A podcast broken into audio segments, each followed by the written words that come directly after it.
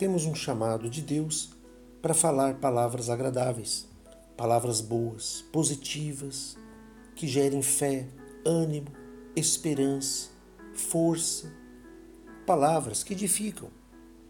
Não fomos chamados para falar palavras negativas, para criar desânimo, medo, terror, de forma alguma.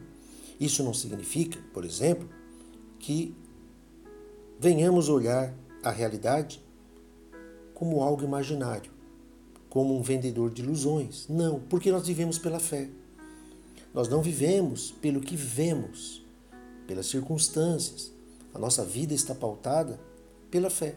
E a fé, ela vê o sobrenatural.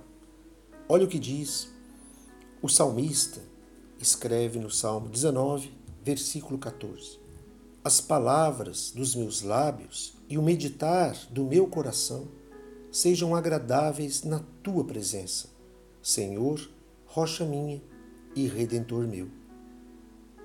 Que coisa bonita nós ouvirmos essas palavras, que o meditar no nosso coração sejam agradáveis.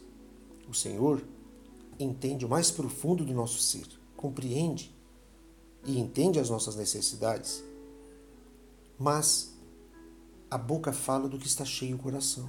E se seu coração, se o seu interior está cheio de fé, está cheio de palavras boas, de pensamentos bons, as suas atitudes vão seguir a orientação desta palavra e desse sentimento.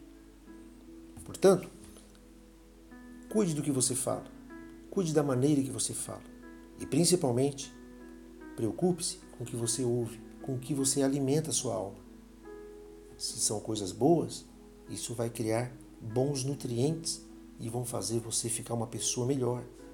E vão principalmente estimular e motivar outras pessoas a serem melhores. Além de testemunhar a grandeza de Deus, que quando essas pessoas olharem para você, vão ver Deus no brilho dos seus olhos. Então não deixe